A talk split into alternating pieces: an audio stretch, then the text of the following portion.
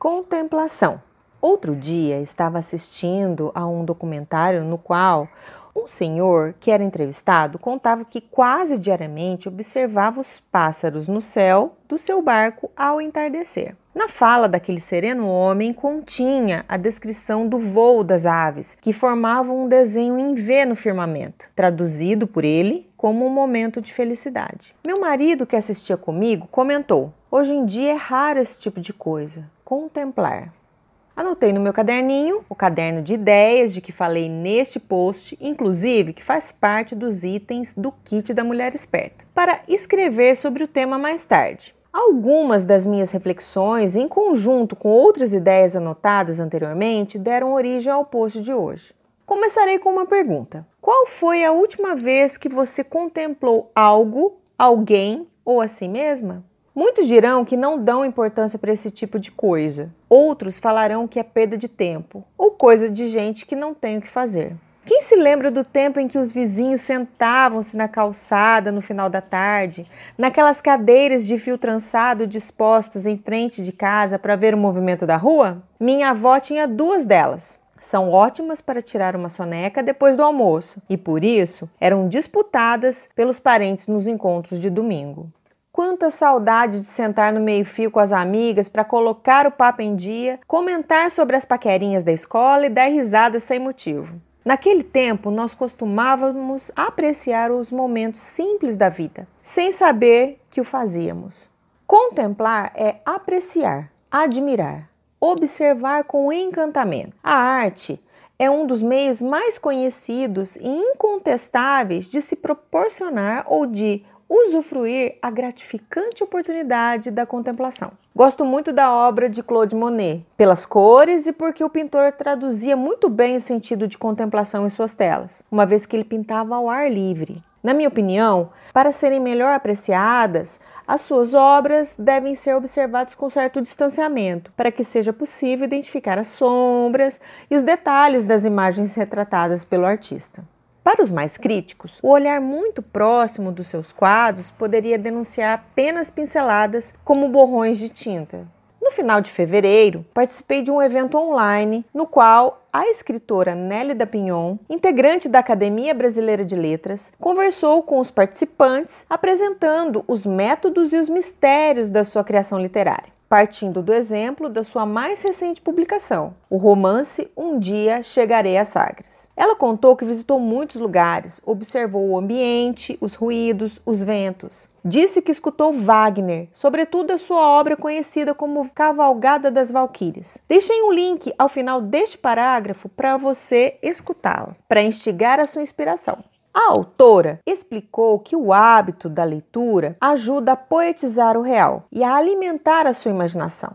Inclusive, afirmou que somos muitos seres numa só pessoa. Leia sobre isso no post da semana passada. E que colocar estas características nos seus personagens os deixam mais interessantes e envolventes, como nós o somos.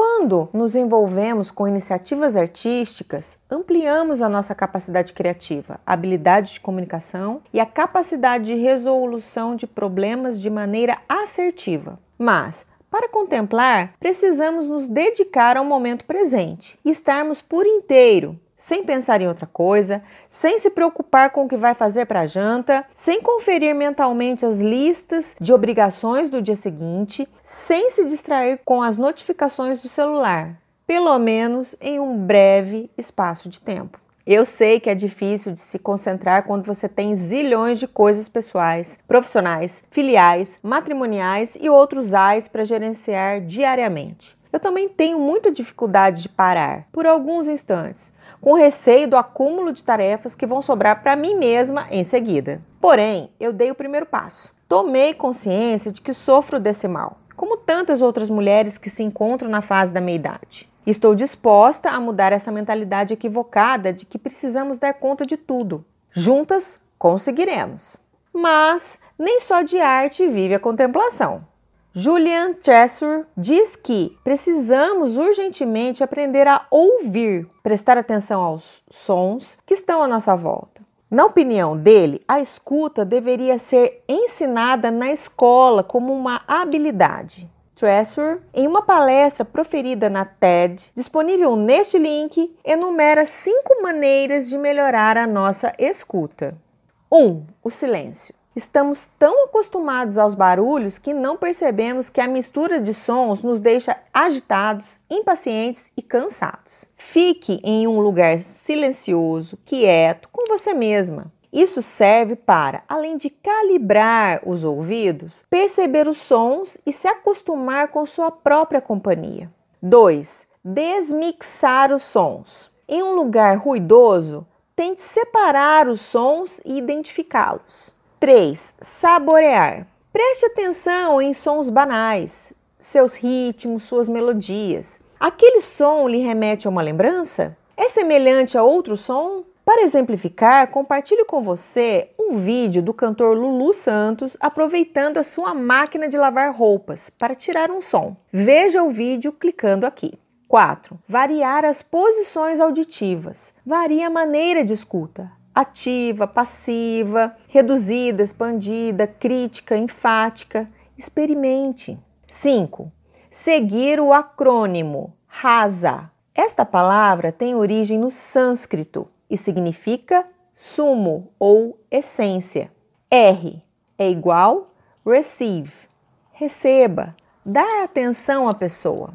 A, appreciate, aprecie, mostrar interesse no que a pessoa diz. S, summarize, sintetize, organize a informação.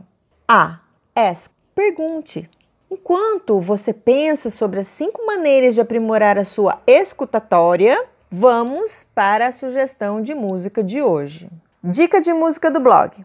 Eu tentei encontrar uma música de que gosto muito para sugerir neste post, porém não sei o nome da cantora e nem o título da música. Sei apenas que a intérprete é mulher e a música é internacional, no idioma inglês. Busquei por aplicativos de busca, por associação de palavras, por áudio ou por meio da melodia cantarolada para encontrar a tal canção, mas não tive sucesso. Quando eu finalmente encontrá-la, prometo postá-la aqui. Contudo, partindo da mesma linha condutora de raciocínio do texto, escolhi uma música com sons da natureza para ajudar-nos a diminuir o nosso ritmo frenético, relaxar e, assim, facilitar o processo de contemplação. Clique abaixo para ouvir Sons da Natureza para Meditação e Relaxamento, disponível no canal do YouTube Relaxar e Meditar. Voltando ao texto e continuando com as ideias do autor supracitado, posso concluir o post dividindo com você o entendimento do palestrante sobre conexão espiritual,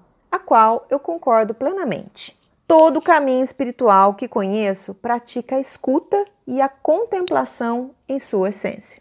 É isso, minha gente. Uma publicação mais enxuta para você poder, ao terminar sua leitura, se desconectar dos meios digitais e conectar-se com os meios naturais. Desligue o Wi-Fi, esconda seu celular por um tempinho. Se algo for muito urgente a ser comunicado, você com certeza receberá um telefonema e não uma mensagem de texto ou áudio. Dê uma chegadinha na sua própria casa, no quintal, levante a cabeça e olhe para cima, veja o céu. Observe miudezas, acaricie seu animal de estimação e sinta o cheiro das flores plantada nos seus vasos. Feche os olhos, fique em silêncio por alguns instantes e preste atenção na sua própria respiração. Então, conecte-se com a espiritualidade. Fique em paz e não perca suas chances de contemplar a vida. Grande beijo e até a próxima semana. Hashtag Vicejar sempre.